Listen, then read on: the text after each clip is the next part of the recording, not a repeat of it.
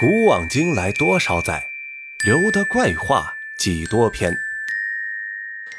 大家好，欢迎收听由一个土生野长的西北大汉阿呆为您带来的西北怪话。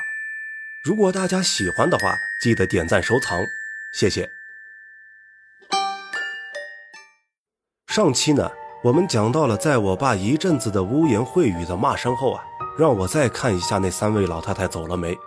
那我们接着往下讲。我略带紧张地扫了一眼床尾，没没走，还在那儿。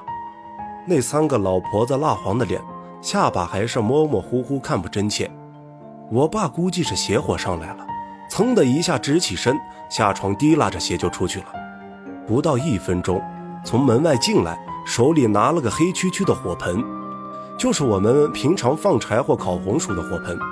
火盆里还有不少的木棍，另一只手里啊拿了一袋盐，径直走向了床尾，把火盆放在放尿罐的位置上，又从桌子上拿了几张卫生纸，用火机点燃，放在火盆里。燃烧的卫生纸放上以后呢，又把木棍也放了进去。不多时，火光就越来越大了。随着床尾的火盆火光变大，我爸倒在手里一把盐，直接撒在了火盆里。一时间，噼啪作响声啊不绝于耳。我在这个炎热的夏天夜晚，居然一点也不觉得越来越大的火苗，并且还夹杂着噼里啪啦声的火盆有什么灼热感。随着火苗的增大，我居然有一丝丝的安心浮动心头。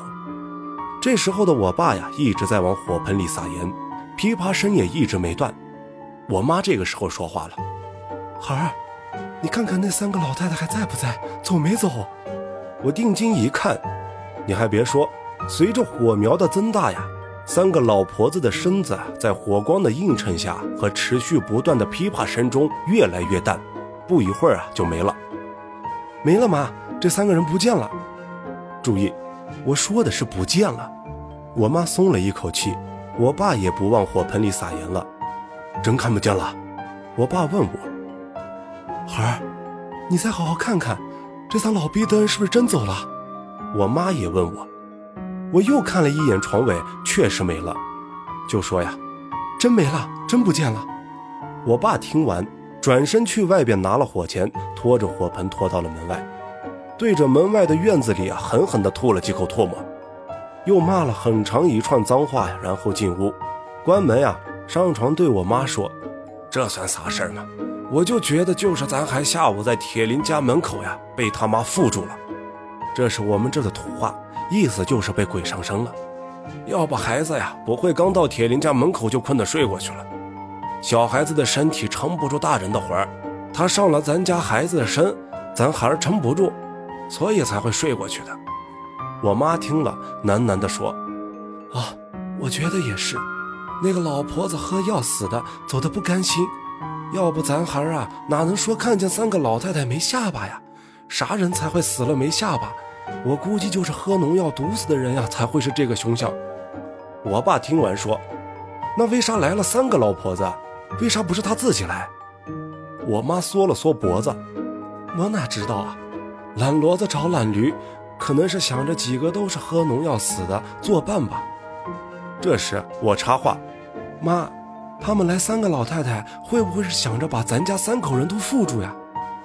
我妈听了打了个哆嗦，别瞎说，他们都走了，赶紧睡吧。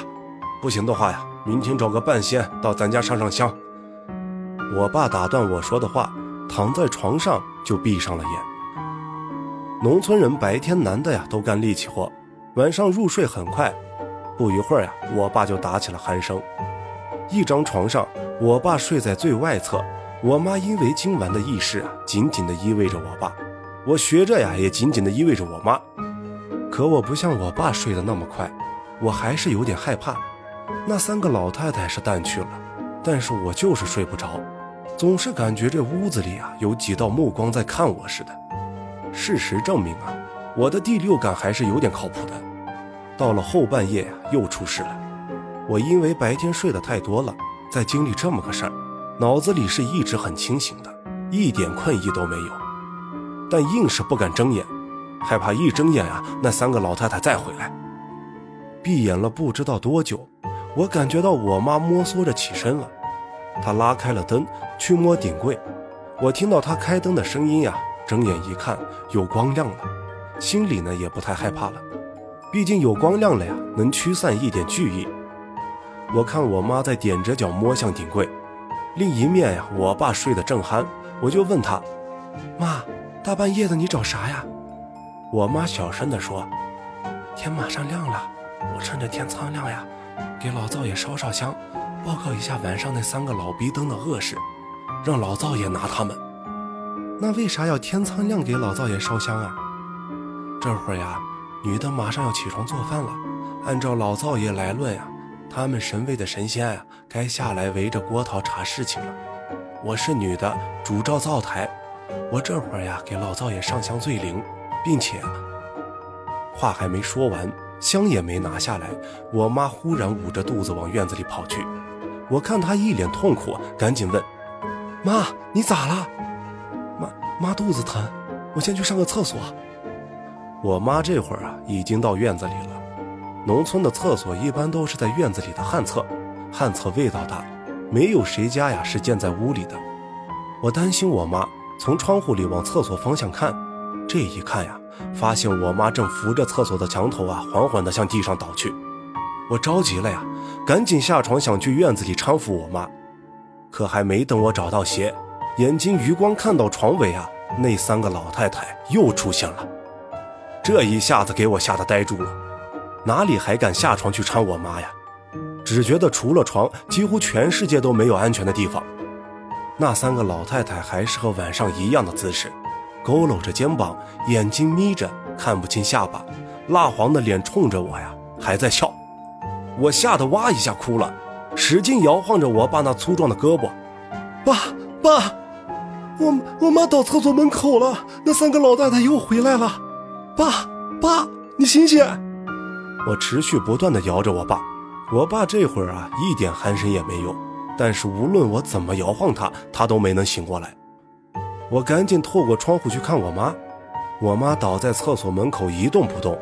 我家的厕所呀是正对着院门，因为家里穷啊，别人家都有院门，只有我家没有院门，连个栅栏都没有。装院门的位置因为没有门啊，是个空的门洞，别人随时都能进到我家院子里。但是家里没人的时候，屋门呀是上锁的。这个时候天已经亮了，我在哭，我爸在睡，我妈呢在厕所门口躺着没了动静。不知过了多久，我从窗户里看到一个老头进了我家院子，他扛了个锄头，刚进院就发现了我妈在厕所门口躺着，扔了锄头就跑向我妈。我这定睛一看呀，是我爷爷来了。儿他娘，你咋了？我爷爷喊着，已经到了我妈身边，赶紧把我妈扶起来，架到了屋子里的沙发上。我还在哭，你哭个球！你妈倒院里了，你都不说去扶起来，只知道哭。我爷爷骂我，我抽抽泣泣地说：“爷，我我不敢下床，窗外有三个老太太在看着我笑，我害怕。”我爷这一听愣住了，走到我们家床边，看向床尾，没人啊。再一看，我爸在睡，一巴掌呼在我爸脸上：“老二，老二，你老婆昏倒了，你咋还睡那么死啊？”连续几个巴掌打在我爸脸上，我爸还是没有醒过来的迹象。我爷爷毕竟年纪大，阅历多，这会儿啊，差不多明白过来是怎么回事了，对我说：“孩儿，你别下床，你家估计是进来不干净的东西了，你爸叫不醒，估计是掩住了。”我去喊人，你可千万别下床啊！我马上回来。说着，我爷爷就往外走。我看他又走了，又开始哇哇大哭。我妈还昏倒在沙发上，我爸也不行啊！我害怕，我真的害怕。好在我爷爷很快就回来了，身后跟了很多老头老太太。我爷爷估计是路上跟他们都说了情况了。有的老太太说呀，这就是有脏东西，拿盐炸他们。有的说出去找几根柳树枝啊，在床尾打，说什么的都有。不一会儿功夫啊，这些老头老太太就按照他们出的方法轮番上阵了一遍。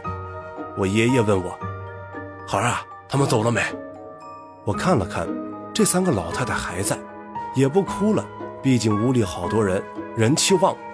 没没走，还在呢。这些老人阅历到底还是丰富。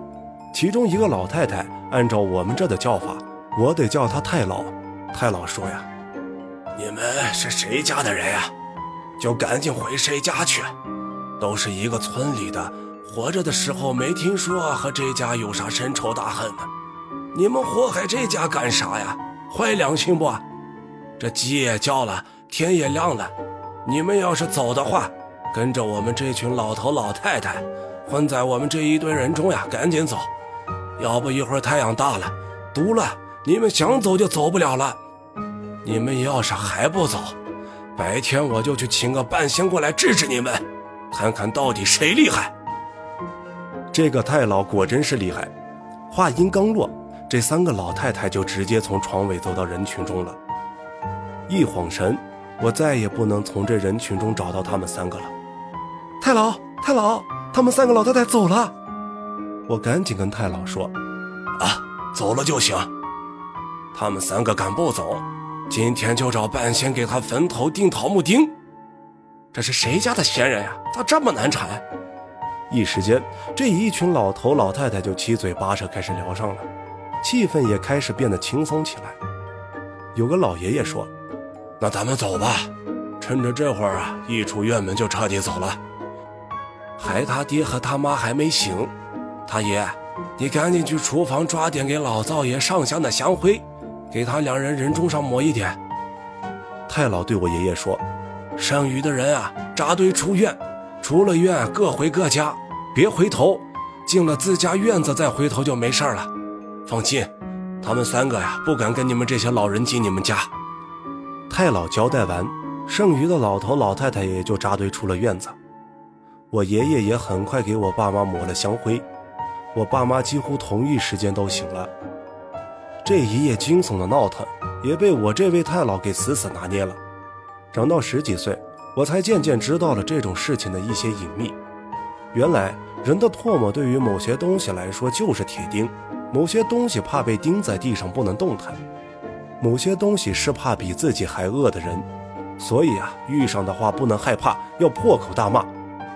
人的狠死是有怨气的，怨气越大越厉害。